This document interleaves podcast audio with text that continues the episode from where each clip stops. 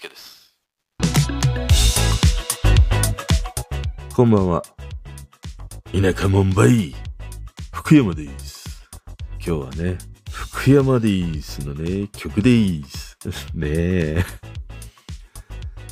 あの、以前のトークでね、いろんなアイドルやミュージシャンのデビューの時のね、キャッチフレーズ10選というね、あの話をしたんだけど、その時もね、この福山雅治のキャッチフレーズの話をしたりしてますので、あの、興味がある方はね、5月の30日に上げたトーク、80年代アイドルデビュー時の名キャッチフレーズ10選。これをね、ぜひお聞きください。でもね、この福山雅治のキャッチフレーズ、改めてさ、見てみたのね。そうすると、やっぱりなかなかに突っ込みどころが満載だよなと思った。まずさ、この田舎もんばいっていうね、これ、カタカナ表記なんだよね。で、田舎もん、点、倍、丸っていうさ、あの、句読点がね、入ってるの。いや、そのカタカナ表記に変えてみてもね、このなんかモームスっぽくさ、句読点をね、入れて閉じたりね、切ったりしてみても、田舎もんばいっていうさ、この言葉はね、いや、なかなかその、おしゃれなね、都会的な音にはならないよなっていう。でね、これにはなんか結構いろんなメッセージが込められてるなと思った。そのさ、田舎もんと倍、この間にね、点が入っているっていうのは、その田舎もんからバイバイっていうね、その田舎を離れて都会でデビューするんだよっていうね、そういうメッセージがあったりするのかなとかね。あとこの Powered by Honda みたいにさ、この何々 by っていう、その、これも田舎もん by 福山みたいなさ、田舎もんさんみたいなさ、そういうことも含まれてたりするのかなとかね。だからまあ、これね、実はいろいろと考えられて付けられたキャッチフレーズなんだなっていうね、そんなことを思いましたね。ということでね、今日は福山雅治の曲、心音ですね。この曲は昨年リリースされたアルバム、アキラ。これに収録されてデジタルシングルリリースされた曲です。で、春が主演のドラマ、リモラブ普通の恋は邪道。このドラマのね、主題歌だったりしましたね。で俺はこのドラマは見なかったんだけど、あのーこの春主演のね、リモラブというドラマ、綾瀬はるか主演の今日は会社休みます。で、その後の大野聡、また春主演のね、世界一難しい恋。こういったものを手掛けた制作人が送る恋愛弱者ラブコメディの第3弾という風にね、なってます。なかなかのこの恋愛弱者というね、まあコピーというのが、まあうまいなというか、いや、なんなんみたいなね、ことを思うんだけど、で、なかなかね、こうした恋愛系のドラマを見るというのはもうほとんどないんだけども、やっぱりこの恋愛系のドラマは TBS が一番うまいなというふうに思いますね。あの、このリモラブは日テレだったりするんだけど、まあ富士でも恋愛ドラマってあるんだけど、最近はもうなんか TBS 一強な感じがしますね。で、このドラマって、今っぽいなと思うのが、ハッシュタグをつけたタイトルになってるんだよ。この SNS を意識したドラマタイトルになってるんだけど、これはなんか自ら、その、ハッシュタグをつけてね、拡散してほしいっていう、そういうものだとは思うんだけど、こういうスタイルよりもなんか TBS の恋は続くよ、どこまでも。これが恋続って言われてね、その SNS で何、拡散されたり、まあ逃げるが恥だが役に立つ。これも逃げ恥だったりしたでしょだから、制作者は、視聴者が短縮してその SNS とかでね、共有しやすいものを、もうあらかじめ想定しながらね、タイトル付けというものをするんだけど、ただこのリモラブに関してはもう自らね、ハッシュタグリモラブっていう風なタイトルにしてるっていうのは、なんかちょっとね、圧があるなっていう感じがするね。で、この福山雅治が歌う心音という曲ね。今日もね、本当はこの心音ではない曲の話がしたいなと思って、昨晩からね、あの、なんとなくこう自分の頭の中ではイメージしてたんだけど、でも今日さ、あの、東京 FM の福のラジオ、あれを聞いていて、この心音が流れてきたんだよね。で、最近その手に入れたね、ワイヤレスイヤホンで聞いてたんだけど、こう、ブルンっていうさ、その脳が震えるほどの深いさ、低音の音から入ってきたんだよ。で、お、おーって思ってね、そのすごいこの低音の圧力にちょっと驚いたんだよね。この低音の圧力の感じってあの、最近だとビリー・アイリッシュ、彼女の曲なんかまさにその低音お化けみたいなものでね、明らかにイヤホンとかヘッドホンで聞かれることを前提に想定されていて、マスタリングしてるから、その脳にさ、こう直接振動を与えるようなさ、この低音のこう豊かさというのかな、もうめちゃくちゃにぶち深いというのかな、その 3D 感になる低音なんだよね。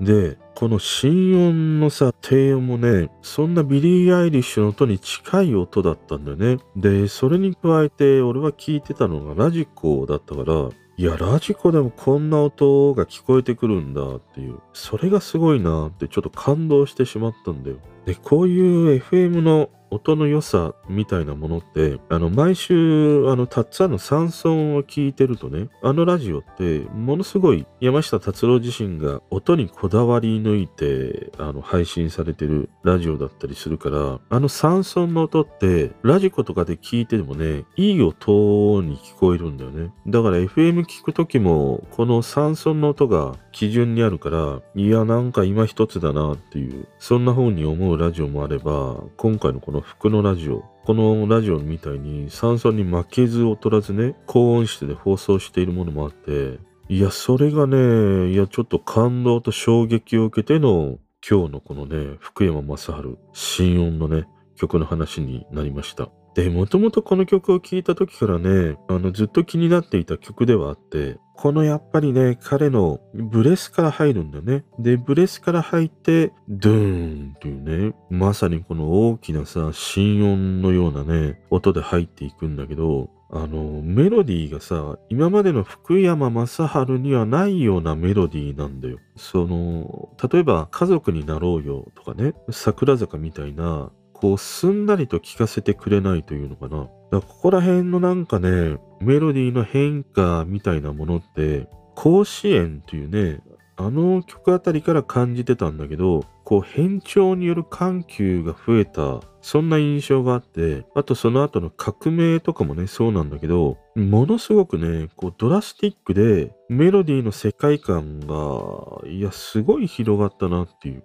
大きくなったなっていうね、そんな感じがするんだよね。で、まあ、甲子園の曲は、あれはまあ、ブラバンがやっているということもあってね、その曲のスケール感みたいなものがね、ものすごくこう感じられる曲ではあるんだけど、で、もう一つね、その曲が大きくなったっていう風に感じるものと、もう一個あるのが、あの、福山雅治の歌い方なんだよね。これがすごい変わったなと思って。2012年のビューティフルライフあたりからあの、ファルセットをね、使うようになったんだよ。で、そのファルセットの集大成と言ってもいいのがね、この心音というね、曲だったりしますね。だからこの曲を最初聴いた時さ、ものすごいこのファルセットの意外性とね、新鮮さを感じて、耳に残り、印象に残るね、歌声であり曲になったんだよね。で、このファルセットで歌うようになったのって、なんとなく俺が思うのは、やっぱり結婚が契機にあるのかなっていうのも思ったりするんだよね。その結婚して家族ができてミュージシャンとして活動していく限りはさ、もっとその今以上にね、曲や歌い方、こういった幅を広げて一日でも長くね、活動していこうっていうことを考えた時に、やっぱりこの、今までの歌い方、今までのメロディーとは、また違う軸のものをね、こう作り上げていこう、生み出していこうっていう、なんかそういうきっかけになったのが結婚なのかなっていうふうにね、想像したりするんだよね。だからまあかなりね、このファルセット、努力して手に入れたんじゃないかなと思うね。まあただ彼のアルバムを全てね、聴いてきたわけではないので、まあ以前からアルバムの中でね、ファルセットで歌うものというのはあったかもしれないんだけど、シングルにおいてはね、これだけ全編にわたりファルセットで歌うというものはなかったからね。で、このファルセットに関してはね、あの、福山雅治も以前関ジャムに出演した時に話をしていて、その、もともと彼はさ、自分の歌声が好きじゃなかったんだよね。で、特にそのデビュー当時なんかで言うと、当時流星を極めていたのがさ、そのハードロック系のハイトーンボイスだったんだよ。で、こういう歌声に憧れて、まあ対極にあるようなね、自分のこの低音っていうものは、いや、なかなかちょっと売れる声ではないよなっていう、そんなものをこう、持っていたらしいんだね。だからある意味このファルセットを使うようになったっていうのは、そのデビュー当時、ある種こう目指していたものに近づいたというのかな？近づけたというのかな？そういう思いもあるのかもしれないね。で、また当時ね、その彼の曲、デビュー当時の曲って聞くと、ファルセットで歌ってないっていうのは、あえてファルセットで歌っていないというね、そういう歌唱法を、まあ、取っていたんだよ、自分で。で、そのシンプルなメロディーにしたっていう風なこともね、話していて、で、これは結局そのみんなにね、多くの人に歌ってほしいっていう思いから、そういうそのちょっとね、難しい歌い方をする曲であるとか、まあその入り組んだメロディーとか、そういうものではなくて、シンプルなメロディー、シンプルな歌い方で歌えるもの、多くの人が楽しめるものっていう、それをコンセプトにね、このデビュー当時の曲というものは作られていたようですね。だからまあこの狙いっていうのはもう成功したよね。やっぱり福山の曲とかカラオケで歌ってていても、あの、歌いやすいなって俺も思うからね。まあ自分の声質ともね、あの近いものがあるからということもあるんだけど、そしてこの心音ってファルセットでも歌うんだけども、あのクルーナボイスといってね、いわゆるあのウィスパーボイスだね。マイクに近づき小さな歌声で歌うというね、そういう方法で収録されてるんだよね。で、その歌い方にもね、しっかりとこの曲のコンセプトというものが反映されていて、あのドラマ、リモラブの春のことをね、イメージしながら書き下ろしたというね、話をしてるんだけど、この主人公に寄り添うというのかな、やっぱりそういう曲になってるんでね、なんかこう直接的な言葉でね、大丈夫って言葉をかけるのではなくて、ほんとこう寄り添うイメージで、メロディーや歌詞、そしてこのクルーナボイスでね、囁くように歌ったというね、曲なんだよね。で、そこら辺はやっぱり象徴しているのが2番の歌詞に描かれていて、抱え込んで生きづらさやもつれ絡まった自分らしさにこんな風に寄り添ってくれるのは君が初めてだったよっていう風にね、歌うんだけど、こういうところになんかね、こうちゃんとこう見守っているというのかな。あなたのことを、まあ、見ていますというのは、まあ見ているというとちょっと怖いけれどもね。そんなものを感じたりするね。あとね、なんといってもこの曲は、韻の踏み方がうまいんだよね。恋なんてしない。君のこと好きなんだって。いつだって。その笑顔のせいなんだって。要はこの何々ってっていうね。これがリズムのアクセントになっていて、こういい感じのフックになっているというね。ここら辺はやっぱりうまいなと思うね。でね、このタイトルの心音。これが意味するものって何だろうなっていうふうにあの想像しながら聞いてたんだけど、この心音こそがその恋に落ちたというね、音を表現してるんだなっていう。このドラマのストーリーはね、ちょっと見てないからわからないんだけど、この歌詞からこう紐解くにね、もう誰かを好きになるつもりっていうものはなかったんだけど、こう好きと思える人と出会ってしまってね、なんかこう恋に落ちたという。それがこの心音。で、またこの曲の中にもね、ドゥーンっていうさ、ものすごくね、奥行きのある低音で、その恋に落ちたというものを表現してるのかなと思いましたね。この曲を全体通して感じるのは、その恋に落ちた女の子の心になかなかそのね、自分の今置かれている現状とかね、その過去の恋愛とかなのかな、こう変えられない、変わらないっていうね、ものがあるんだけど、それはそのままでいいんだよ。そんなこの優しくやっぱり寄り添うものはね、この福山雅治自身もこの曲を作るにあたってのね、話をしていたように、全体を通してね、